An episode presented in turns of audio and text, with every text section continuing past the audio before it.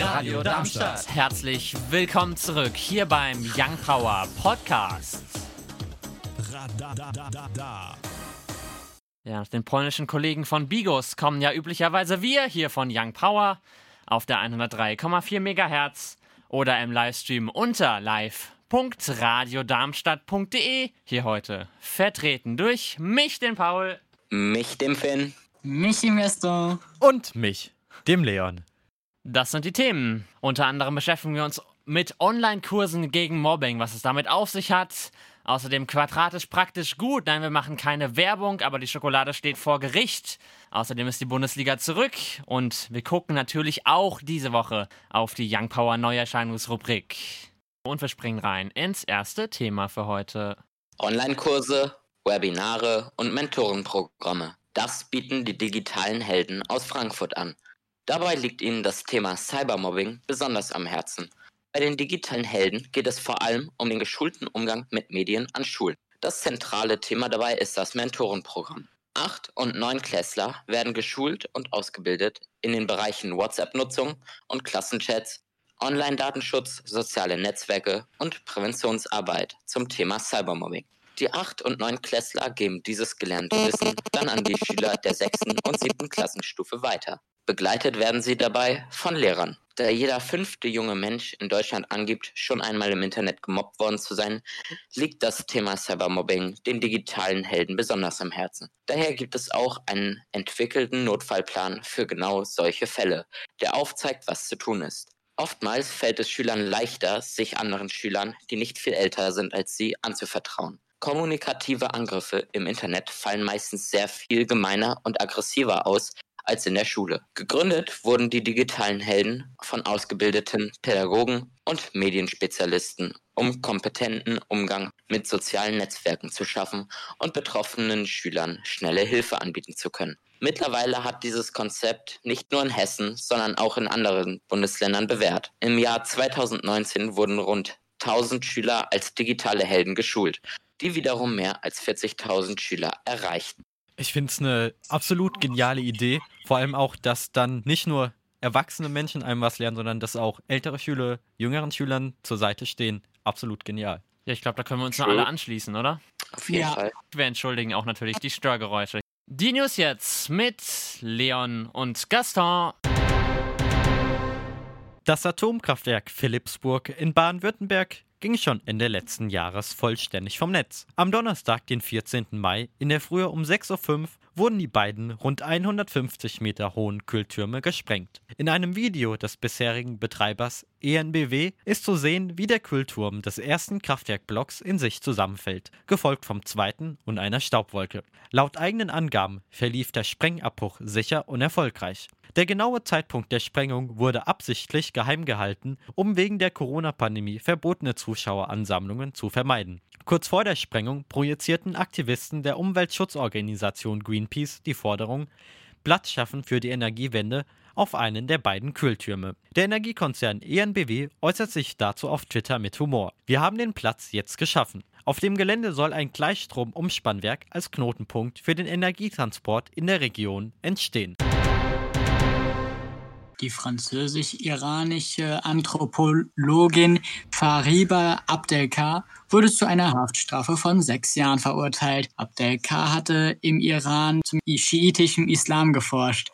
Denn die Anthropologie beschäftigt sich mit dem Menschen nach der Evolutionstheorie des Charles Darwin. Doch der iranische Staat hatte sie für ihre Forschung anfänglich unter dem Vorwurf der Spionage untersucht. Doch dieser Vorwurf, welcher im Iran unter Todesstrafe steht, wurde fallen gelassen. Jetzt wurde die 61-Jährige für fünf Jahre Haft mit dem Vorwurf der Verschwörung gegen die nationale Sicherheit verhaftet. Hinzu kommt noch ein Jahr Haft mit dem Vorwurf der Propaganda. Die französische Regierung bezeichnete das Urteil als politisch motiviert.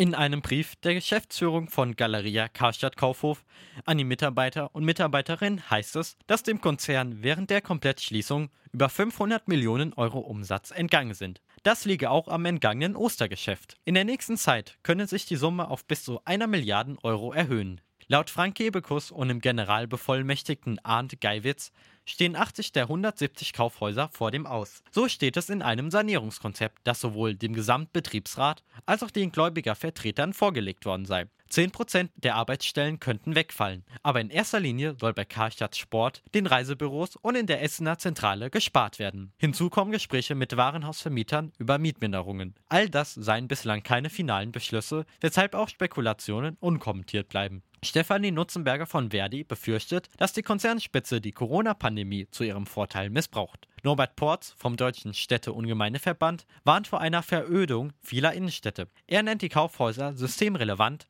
und appelliert an Geschäftsführung sowie Vermieter.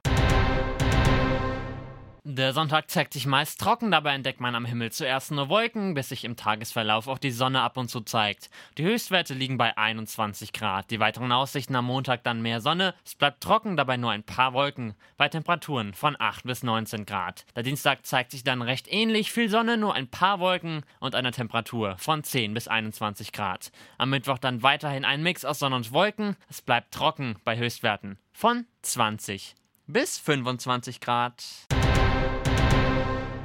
Uns findet ihr auch auf Instagram und Twitter Young Power Radar.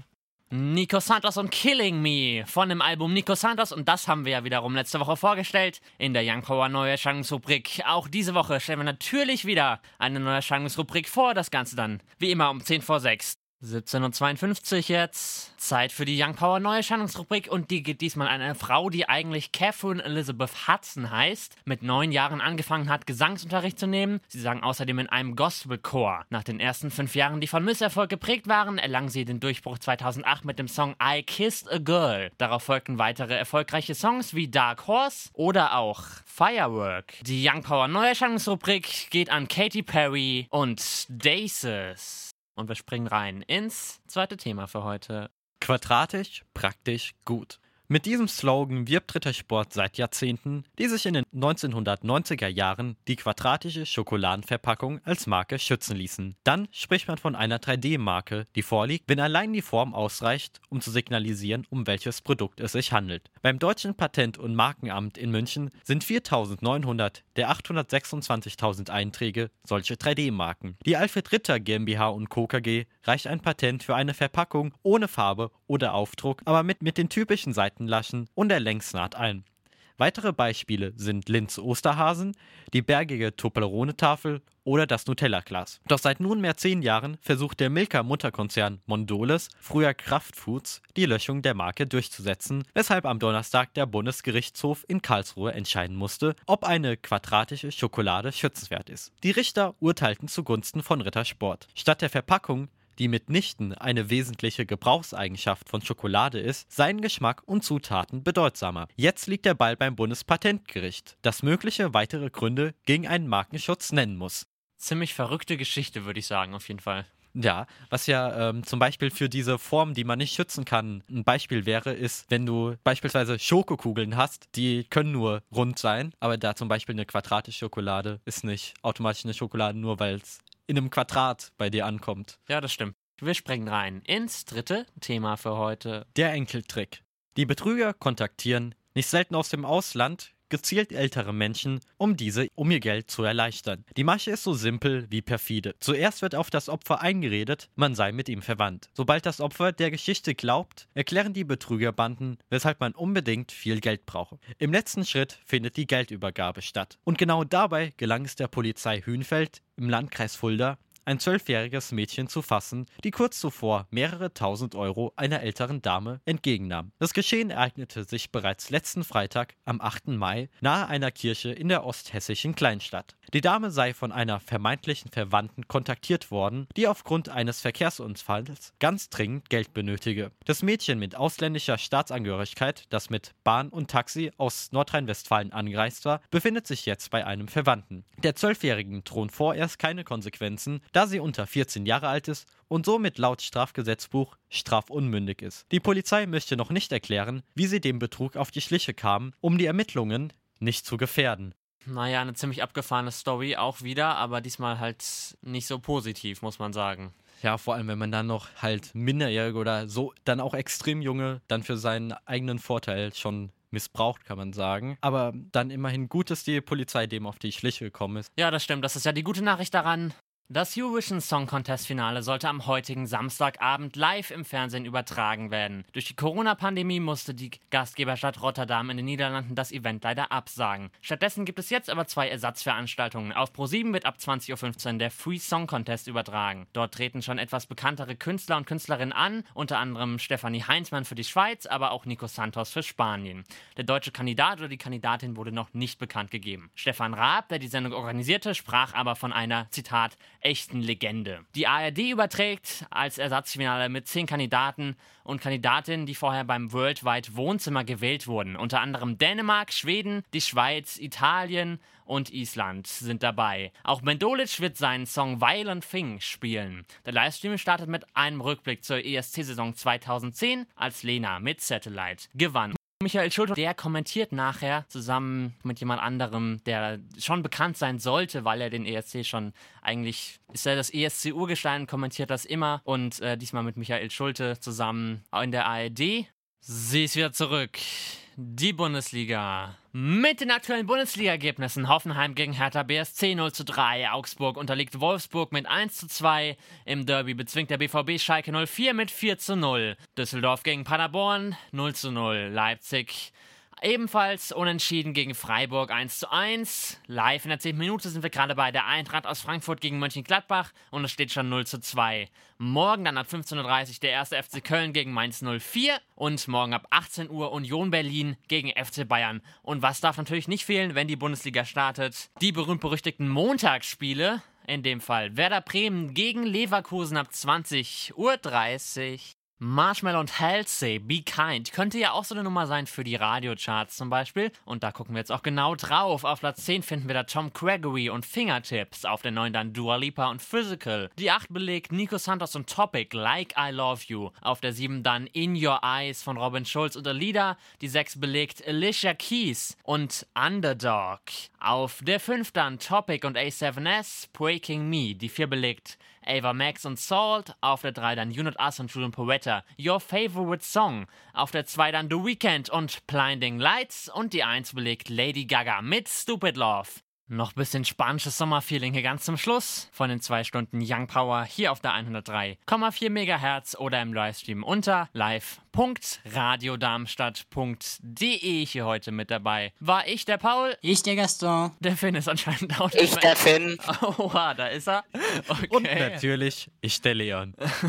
Ich hoffe, eure Ohren sind noch dran. Wir wünschen euch natürlich wie immer noch ein schönes Restwochenende. Nach uns gleich noch Clubbers Paradise mit Joachim Stark und Co. Tschüss.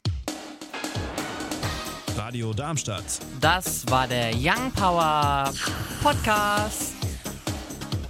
Radadadada.